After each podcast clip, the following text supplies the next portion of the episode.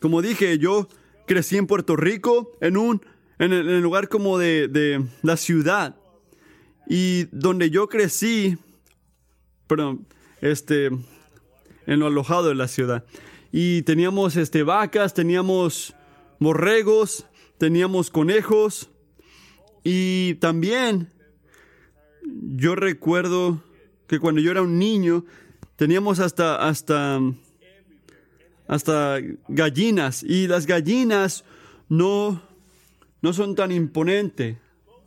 La mayoría del tiempo que las ves están por ahí caminando y a veces ves que las gallinas nada más están corriendo de la situación, de cualquier animal los está siguiendo. Pero algo muy curioso ocurre cuando estas, estas este, gallinas tienen como pollitos. Cuando nacen los pollitos no te quieres acercar a una gallina, no quieres acercarte porque eh, ellos de lo que le corrían antes, ahora se ponen grandes, este... Eh, me, me, me, lesioné, así que por eso no estoy moviéndome tanto.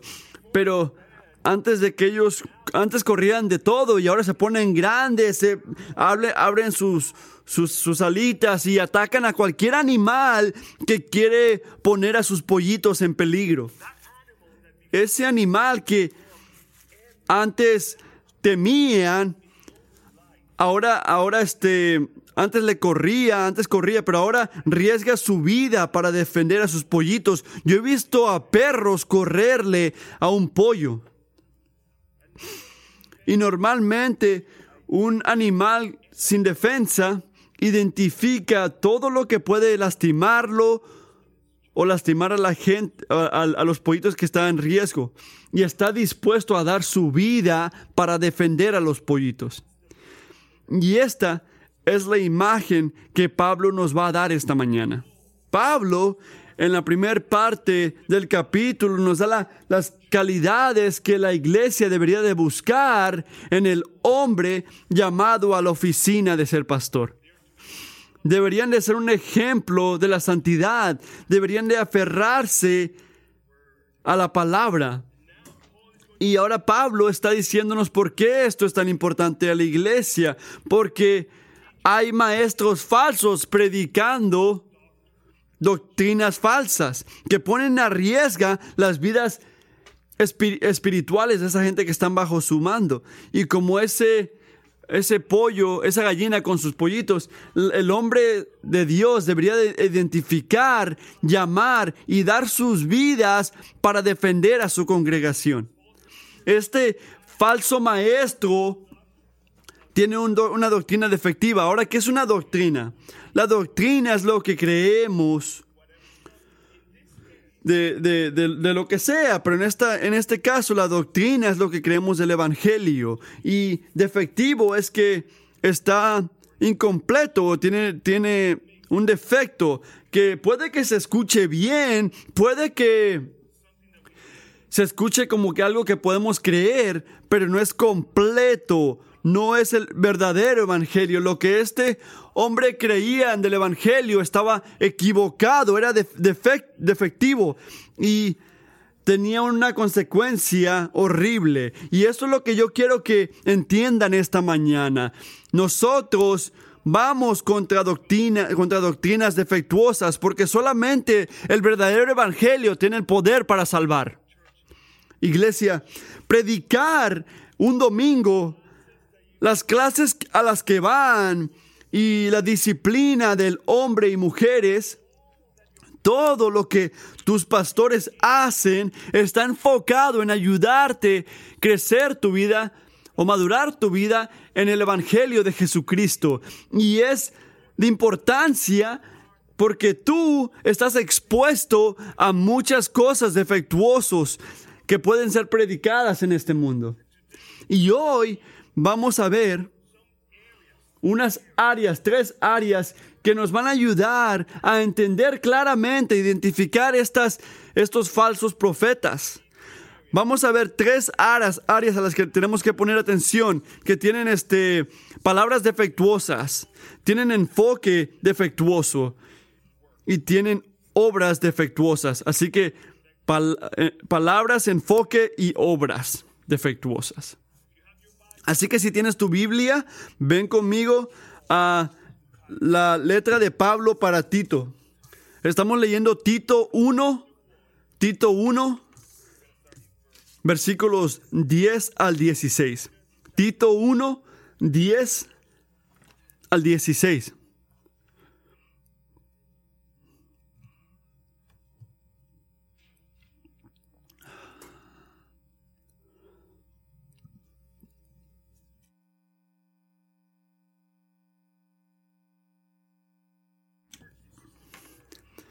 Esa es la palabra de Dios.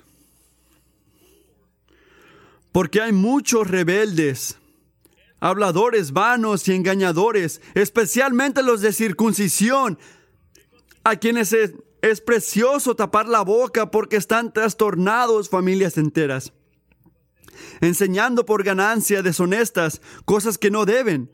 Uno de ellos, su propio profeta, dijo, los cretenses son siempre mentirosos, malas bestias, glotones ociosos. Ese testimonio es verdadero. Por eso, repréndelos severamente, para que sean sanos en la fe y no presten atención a los mitos judíacos y mandamientos de hombres que se apartan de la verdad.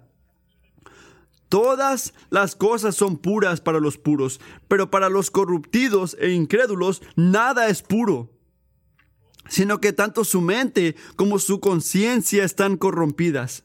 Profesan conocer a Dios, pero con sus hechos lo niegan, siendo abominables y desobedientes e inútiles para cualquier buena obra.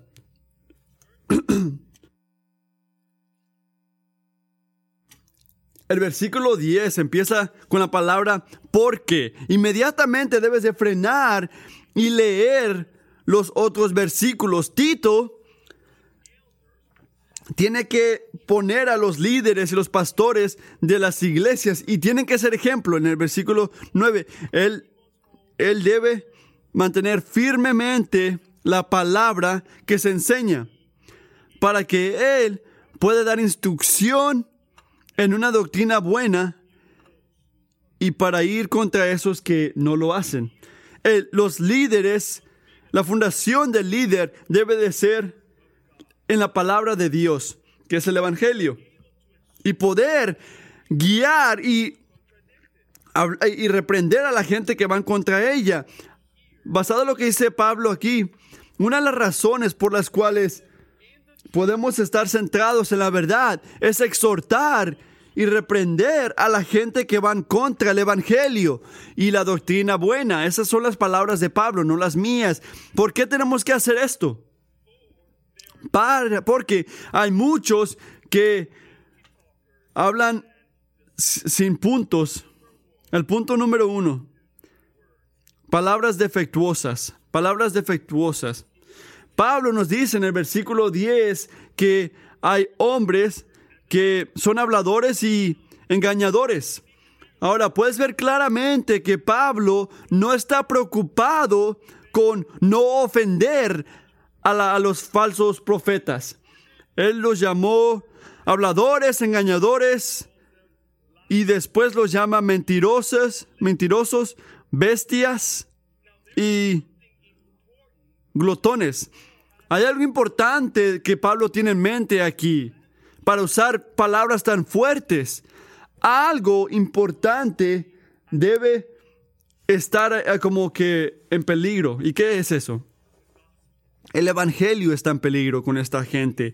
El Evangelio, porque en sus palabras están enseñando una doctrina defectuosa. Y ahora, ¿por qué estoy diciendo esto? El versículo 10 nos dice, especialmente los de la circuncisión. Esta es una descripción de los maestros falsos. Nos enseña que son parte de los judíacos.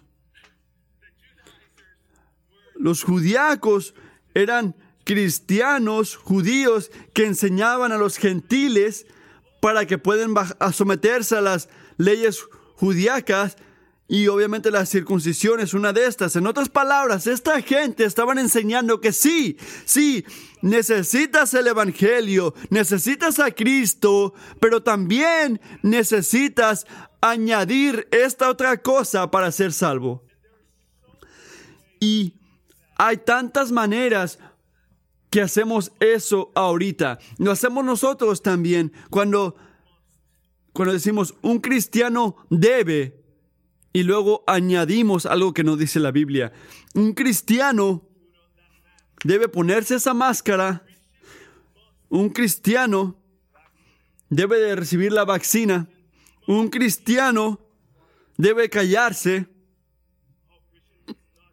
Un cristiano no debería de ir a esos lugares, dicen algunos.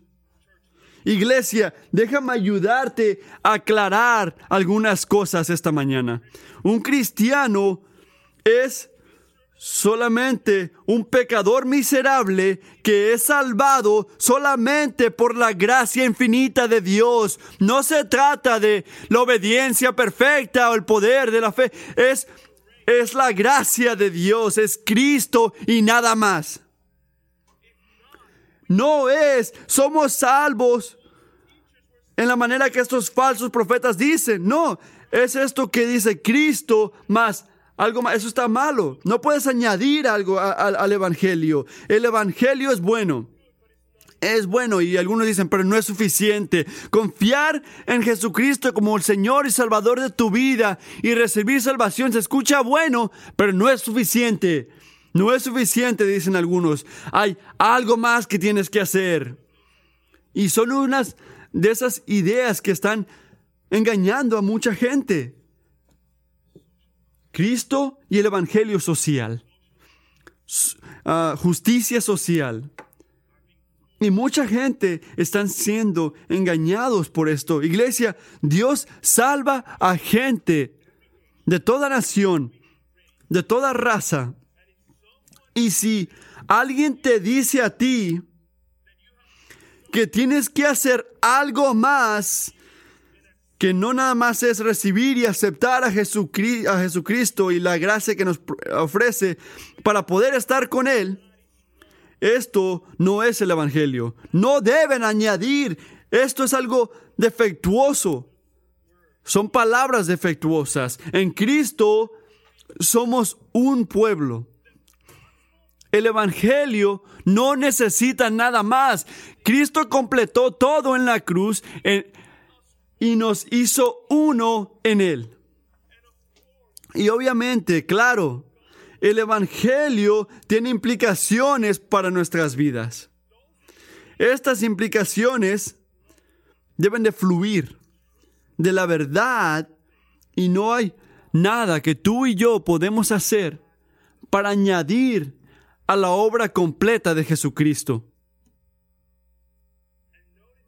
Y nota que cuando Pablo dice esto, te tiene a ti en mente, tiene a la iglesia en mente.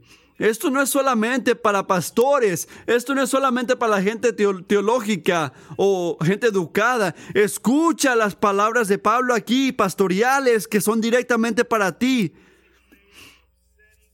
Ellos tienen que ser callados porque están afectando a familias. Estas palabras defectuosas, estas maneras de enseñar, son razones por las la cual muchas familias están cayendo, están fallando. ¿Y de qué se habla en este contexto aquí? Lo que está diciendo Pablo es que las palabras de estos falsos maestros están empujando a estas familias lejos de la verdad. Y eso, ese, ese, peligro está vivo eh, hoy en día. Cuando, cuando nosotros como padres nos engañamos por las palabras defectuosas que enseñamos a nuestros hijos. Nos creamos con este pensamiento en mente, Cristo y tu buena obra. No lo decimos, sé que no lo decimos, pero las cosas que enfocamos, las maneras que los corregimos, indica que el Evangelio está bien, pero tienes que añadir buenas obras. Y ellos crecen yendo contra esta versión del Evangelio, de cristianismo. Y tienen razón, tienen razón, porque esta no es la manera de guiar a un hijo, esto es algo defectuoso que no salva. Pero no solamente son nuestros hijos, nosotros también intentamos ganar, merecernos el favor de Dios con nuestras acciones, con, con, nuestra manera de portarnos. Escuchamos un mensaje el domingo y todo lo que salimos de aquí pensando es, ok, tengo que hacer mejor. Al lugar de mirar a Cristo, el único que puede salvarte y salvarme, y llorar a Él y decirle que por favor ayúdame, por favor ayúdame a mantener mis ojos en ti. Él es el único que puede salvarnos. Hemos llegado a creer en un evangelio defectuoso. Pero escucha la solución de Pablo. Ellos, los falsos maestros, deben de ser callados. hombres de Kingsway, eres capaz de hacer esto. Eres capaz, estás estudiando la palabra de Dios con tanto amor, con tanto deseo, que cuando ves ah, enseñanzas defectuosas, respondes como la gallina que protege a sus pollitos.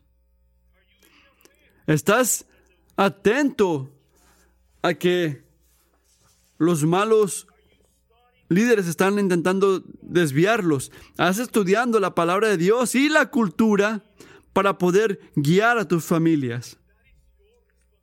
Esa es tu responsabilidad. Pastoría, un pastor está llamando, a, llamado a proteger, pero tú, ustedes son los líderes de sus casas. No puedes correrle a este llamado. Iglesia, estamos dispuestos a callar a esos que están predicando, están, están este, como predicando algo incorrecto. Estamos comprando sus libros. Escuché que alguien dijo que uno de los lugares más peligrosos en el mundo es este un, un este una tienda de libros cristianos escuchamos sus, sus audios, vemos sus videos de YouTube. Compartimos estos videos porque, oh wow, qué palabras tan bonitas. Cuando hacemos estas cosas, nos convertimos en esos que enseñan esas palabras defectuosas, porque no estamos considerando lo que la palabra de Dios está diciendo. Y una doctrina defectuosa no nada más nos lleva a nosotros a palabras defectuosas, pero también nos lleva a un enfoque defectuoso. defectuoso. El punto número dos, enfoque defectuoso. El versículo 11, a quienes es preciosa esta palabra, porque están trastornando familias enteras, enseñando por ganancias deshonestas, cosas que no deben. No nada más están enseñando un evangelio defectuoso, están tienen un enfoque defectuoso, están haciéndolo por ganancias deshonestas. En el tiempo de Pablo había muchos maestros que iban a lugares enseñando nuevas cosas y la gente les pagaba por estas nuevas enseñanzas. Lo más que le daban, lo más prestigioso que era ese maestro. Y aquí tenemos a maestros falsos enseñando cosas que no deberían de enseñar y lo están haciendo por su ganancia, por su bien. Y no tenemos que ir tan lejos para entender lo que está diciendo Pablo aquí. Hay muchos pastores y apóstoles hoy que claman ser pastores y apóstoles y solamente están quitándole, quitándole el crédito a la iglesia de Cristo y le están haciendo por ganancia propia, enseñando que ellos son un llamado del Señor, que la bendición eh, empieza con ellos.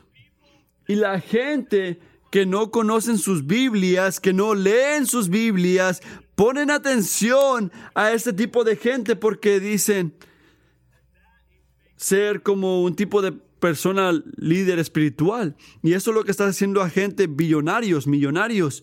Pero no tenemos que ser predicadores de prosperidad. Todos podemos ser tentados en la área de finanzas. Por eso es que en los versículos anteriores Pablo dice que un hombre que quiere ser un pastor no puede ser un amador de ganancias deshonestas. Otra vez, puede ocurrirle a cualquiera. Puedes, un buen pastor que tiene unas cuantas invitaciones en la mesa de otras iglesias, de otros ministerios que te invitaron, y mientras tú ves a cada invitación, tú empiezas a ver más lo del dinero. Bueno, puedo ganar aquí, puedo ganar allá. Al lugar de ver qué lugar puede ser más efectuosa para el Evangelio, para predicar el Evangelio. Eso es una tentación. La tentación de que la gente debería de servirme a mí. Porque mira, yo he sacrificado tanto por el Evangelio, dicen unos. Ahora escucha cómo lo puso alguien. Muchos de nosotros en el ministerio nos convertimos en lo que la gente dice como sequeza espiritual. La expectativa de que otros nos deben de hacer favores y servirnos a nosotros porque hemos sacrificado nuestras vidas por Jesús. Y ahora escucha esto. Cuando el ministerio está, se trata de la ganancia personal y la expectativa de favores personales, el poder del Evangelio se muere. En otras palabras, un enfoque defectuoso lleva a un evangelio defectuoso. ¿Cuál es tu enfoque? ¿O tu motivación? Esto me recuerda de las palabras de Pablo en Romanos 2, versículo 21, donde dice, tú pues que enseñas a otro, ¿no te enseñas a ti mismo? ¿Tú que predicas que no se debe robar, robas? ¿Tú que dices que no se debe cometer adulterio, adulteras? ¿Tú que abominas a los ídolos, saqueas templos? Pablo dice, tú que tienes ídolos, saqueas templos. Así que, en otras palabras, tú que condenas y vas contra los idólatras, ¿estás cometiendo adulterio tú? Tú estás este, ah, predicando el mundo sobre el, materialismo, pero tú lo estás haciendo.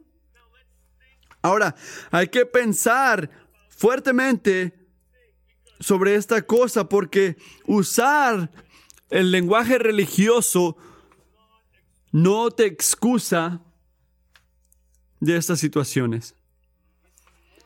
Es el dinero, tu enfoque. Es el dinero tu motivación. La ganancia financiera es lo único que motiva tu conversación con tus hijos. Las finanzas son la raíz de tu comodidad en tu matrimonio. Si nuestro enfoque es el dinero o ganancia personal, prácticamente estás viviendo un evangelio defectuoso. Estos enfoques malos de la ganancia deshonestas son, te guían a cosas malas. Y el enfoque en cosas que no importan, el enfoque de estos predicadores era un mito judíaco. Estaban usando fábulas para dar como que manera para sus enseñanzas. Y sabemos por la descripción de ellos, esos de la circuncisión, que están intentando atraer a los gentiles para que hagan los derechos de judíos. Pablo llama esto el mandamiento del hombre, igual como Jesús lo hizo en Mateo 15, 7 a 9, donde dice, Hipócritas, bien profetizó Isaías de ustedes cuando dijo, Este pueblo con los labios me honra, pero su corazón está muy lejos de mí, pues en vano me rinden culto, enseñando como doctrinas preceptos de hombres. Tradición se convirtió en el enfoque de su enseñanza. Así es como lo hacemos aquí. Así es como tú puede ser un verdadero creyente. Y porque no los callamos, porque les damos plataformas, empezamos a hacer nosotros mismos un enfoque defectuoso. Y empezamos a dar más importancia a las implicaciones que fluyen del Evangelio que el Evangelio mismo. Un verdadero cristiano debe, debe apoyar este enfoque.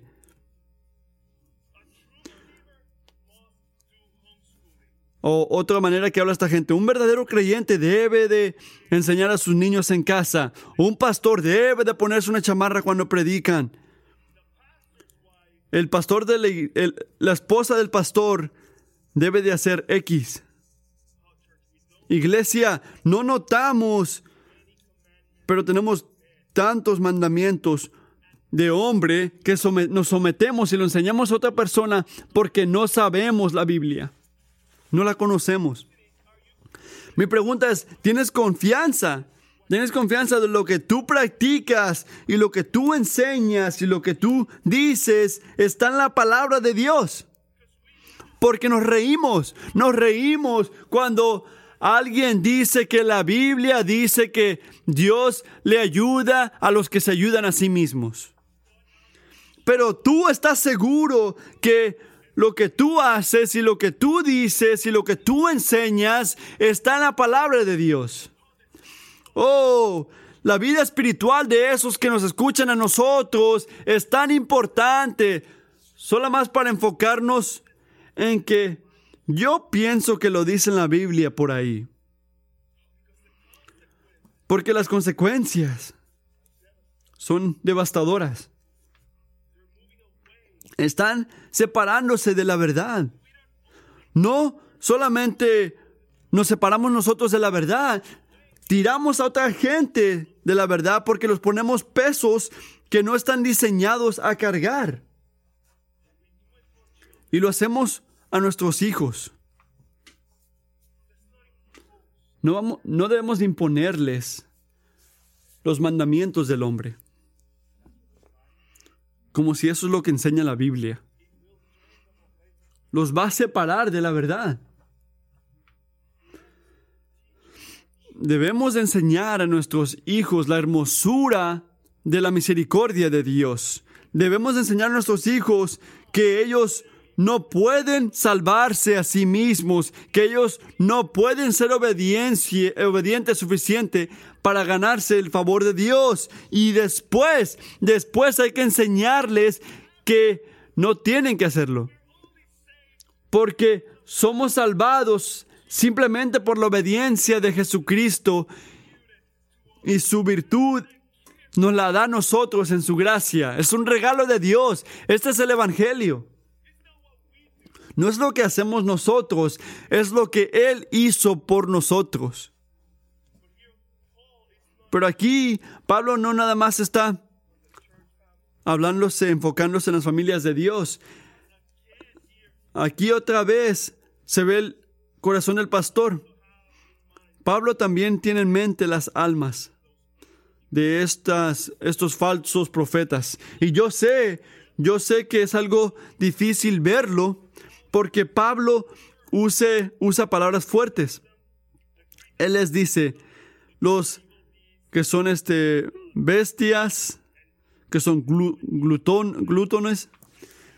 Es como cuando habló en, en Gálatas, usó lenguaje fuerte.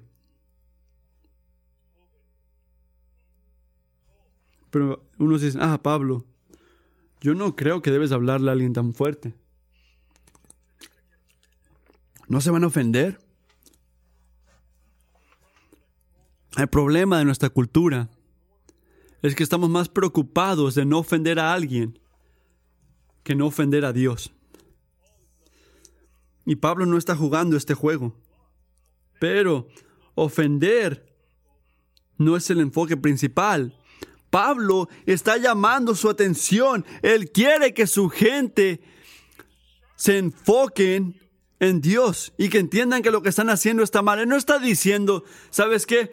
Todos tienen su opinión. Está bien, sigue haciendo lo que tú quieras. No.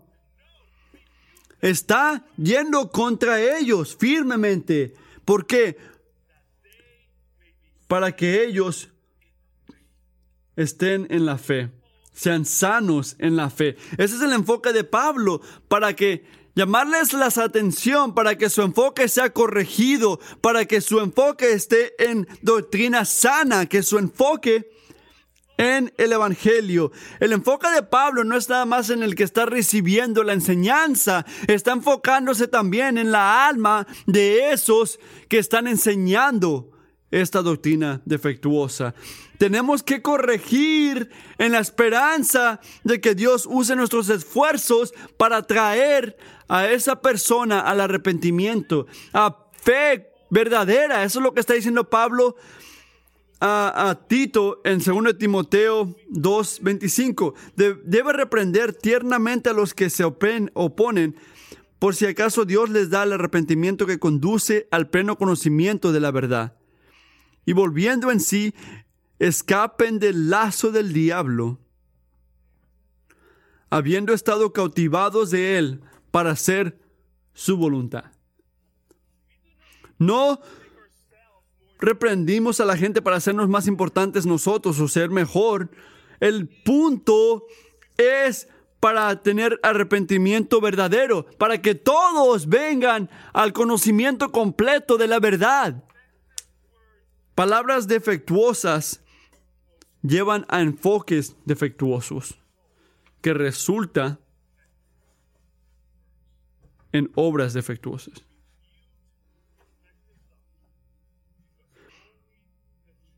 Palabras defectuosas te llevan a enfoques defectuosos que últimamente te llevan a obras defectuosas. El versículo 16. Profesan conocer a Dios, pero con sus hechos lo niegan. Ahora, hemos visto palabras defectuosas enfoque defectuoso y ahora está diciendo que sus obras, su testimonio, la manera que se portan está destruyéndolos. Ellos, ellos están profesando conocer a Dios. Ellos hablan hermosamente. Ellos dicen aleluya. Bendecidos al Señor. Algunos hablan de cómo Dios les habla a ellos, de cómo Dios obra a través de ellos, que los milagros que han visto, los milagros que Dios ha hecho a través de ellos, pero sus frutos los delatan. Con sus palabras alaban a Dios, pero sus corazones están lejos de Él. Pero no nada más esto, Pablo dice, más allá dice, siendo abominables y desobedientes e inútiles para cualquier buena obra. En otras palabras, Nada de lo que hacen es considerada una buena obra.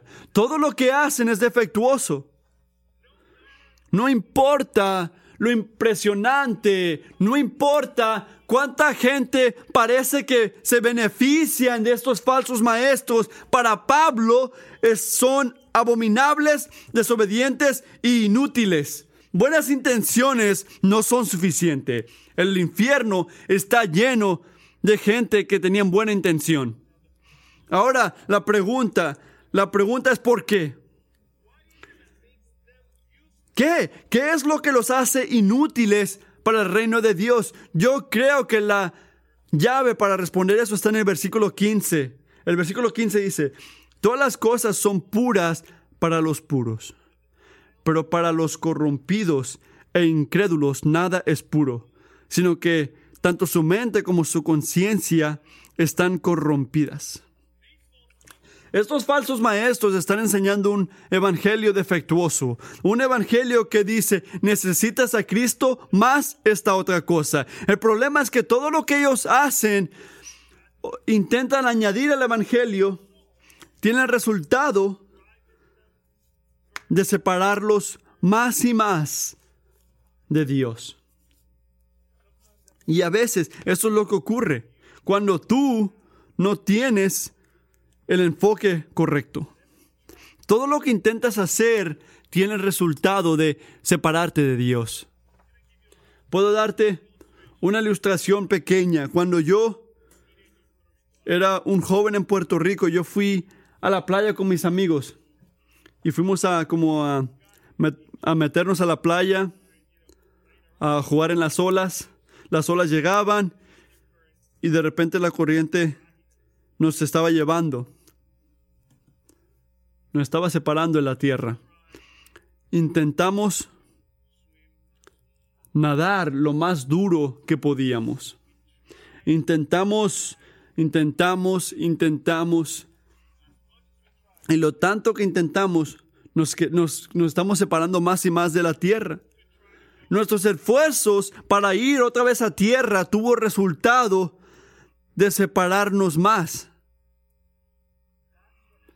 Esto es lo que ocurre cuando no tienes el Evangelio como el centro. Tus obras, lo que hacemos, lo que intentamos hacer, va a tener el resultado de empujarnos más de Dios.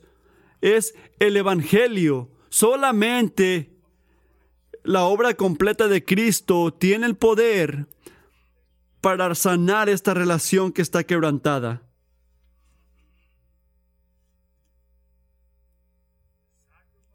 El sacrificio, los mandamientos del hombre, la obediencia al Señor, son en vano si son incrédulas. Porque su evangelio es un evangelio defectuoso, un evangelio que ellos creen y uno que predican es un evangelio sin poder.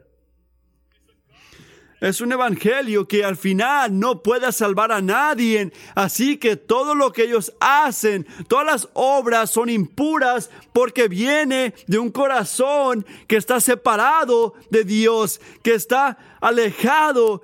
Y un corazón creyente, un corazón que aunque profesen conocer a Dios, están lejos de Dios. La doctrina importa mucho. La doctrina importa mucho, pero a lo, contrario. Para la gente pura, a la gente que son purificados por la sangre de, de Cristo, esos que fueron limpiados, que son blancos como la nieve, que son puros. Para los puros todo es puro. No es que no nos sometemos a las éticas cristianas o bíblicas, a lo que Dios nos ha llamado a hacer, sino que no nos sometemos a las reglas humanas y éticas. Porque Dios es Dios el que determina lo que es puro. Dios es quien nos dice que es puro o que no, que es impuro. ¿Por qué? Porque todo lo que hacemos, todo lo que hacemos no solamente somos nosotros que lo hacemos, sino Cristo que vive en nosotros, porque nuestras obras están eh, hechas en Cristo, en Cristo y son aceptables al Padre porque Dios nos ve a nosotros a través de Jesucristo y porque estamos en Cristo somos su cuerpo, nuestras obras son perfeccionadas en él. No es que nosotros mismos podemos ser mejor que cualquier otra persona, es que en Cristo, el perfecto, nuestras obras son perfeccionadas en Él. ¿Sabes esto, iglesia? Tú estás en Cristo. Y porque estás en Cristo puedes ir a intentar obedecer a Dios, no para merecerte su, su aceptación, sino porque ya fuiste aceptado por Él porque Él te ama. Por, por eso es que importa. Esta es la diferencia. Las obras no nos salvan nosotros. No salvarían a nadie en las obras. Pero la obra del creyente glorifica a Dios. Y lo vemos al final donde Pablo dice que su mente y su conciencia son corrompidas. Y ahora, con esto al final, todo se entiende. La mente de estos falsos profetas son corrompidas. Está llena de pecado. Su mente es defectuosa. Y una mente defectuosa tiene pensamientos defectuosos, que produce palabras defectuosas y enfoque defectuoso. Y esto todo lleva a obras defectuosas. Y la consecuencia de este tren es, que niegan a Dios. Y para Pablo, esto es lo más grande, es el problema principal. Esto es lo que los maestros falsos necesitan escuchar porque necesitan ser reprendidos, porque esta gente que profesan conocer a Dios van contra Él, se comportan como la cultura, mienten y con sus palabras y con sus obras. Y el nombre de Dios es blasfemado por eso. Porque el evangelio que tienen, el evangelio que enseñan, al lugar de salvar a los, a los pecadores, al lugar de darles esperanza de vida eterna, le pone un peso a la gente que al final los separa de Dios. Su evangelio no es buena noticia. Un evangelio que intenta añadir algo, sea lo que sea, para la obra que ya terminó Cristo en la cruz, no es un evangelio verdadero. Es muerte. No puedes añadir ya a lo que hizo Cristo. Solamente la verdad que somos pecadores, que no pueden salvarse a sí mismo, pero que la segunda persona de la Trinidad, Jesucristo, se hizo hombre y vivió una vida perfecta, la vida que Ninguno de nosotros, nadie puede vivir. Murió en una cruz esa muerte que nosotros merecemos por nuestros pecados. Estuvo en esa tumba, pero por tres días, tres días después, se levantó, se levantó de la muerte, ascendió al cielo y Ahora está a la mano derecha de Dios, está esperando, reinando sobre todo y un día Él va a venir, va a venir por su iglesia. Solamente cree en el Dios verdadero y si crees en eso vas a ser salvo. Esta es la verdad. Este es el evangelio verdadero. Esto es porque los pastores deben de ser hombres enfocados en la palabra, están predicando y que sus testimonios deben estar alineados con Dios, porque Dios que no miente, que no puede ser engañado, está mirando. Y al final, un evangelio defectuoso no puede salvarte. El llamado de este pasaje, de estos versículos, es reprender a, las falsas doctrinas, como lo hace una gallina con sus pollitos. Tenemos que proteger la, la, gente de Dios, el pueblo de Dios, la iglesia de Dios. Esta es la misma imagen que Jesús nos da en Mateo, cuando Jesús le dice a Jerusalén que muchas veces él quería agarrarlos juntos como una gallina lo hace, tomarlos bajo sus alas, sus plumas.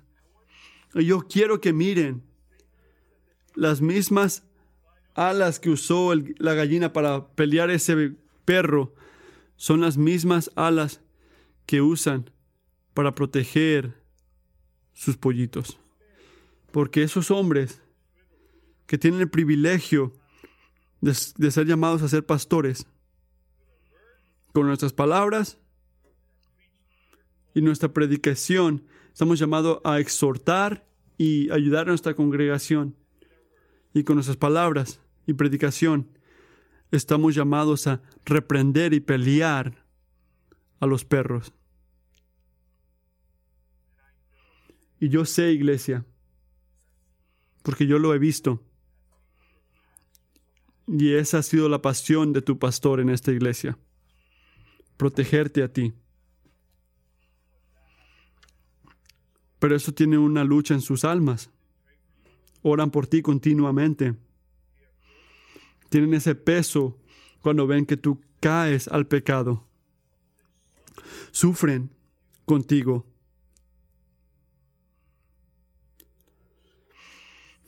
Pero estoy seguro que ellos consideran esto un privilegio. Así que tengo un llamado para ti, iglesia. Vamos a orar por ellos constantemente para que a través de su predicación del verdadero evangelio, la salvación llegue a Richmond, a todo Virginia, a Estados Unidos y al fin del mundo.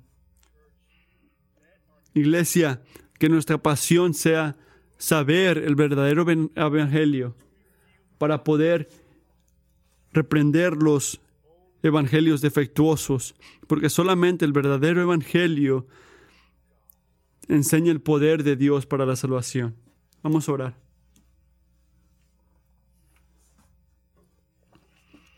Señor, que tu Espíritu Santo abra nuestros ojos para ver la hermosura del Evangelio. Que nuestros corazones vayan tras el verdadero Evangelio. Espíritu Santo, te necesitamos a ti para poder luchar los lobos. Danos un discernimiento para poder ver cuando evangelios defectuosos están siendo predicados a nosotros, para que podamos proteger, proteger nuestras familias, nuestras iglesias, para traer gloria a tu nombre. Que Kingsway sea un lugar de esperanza. Que al predicar el verdadero evangelio podamos traer salvación a esta tierra. Esta es nuestra esperanza esta es nuestra oración. En el nombre de Jesús. Amén.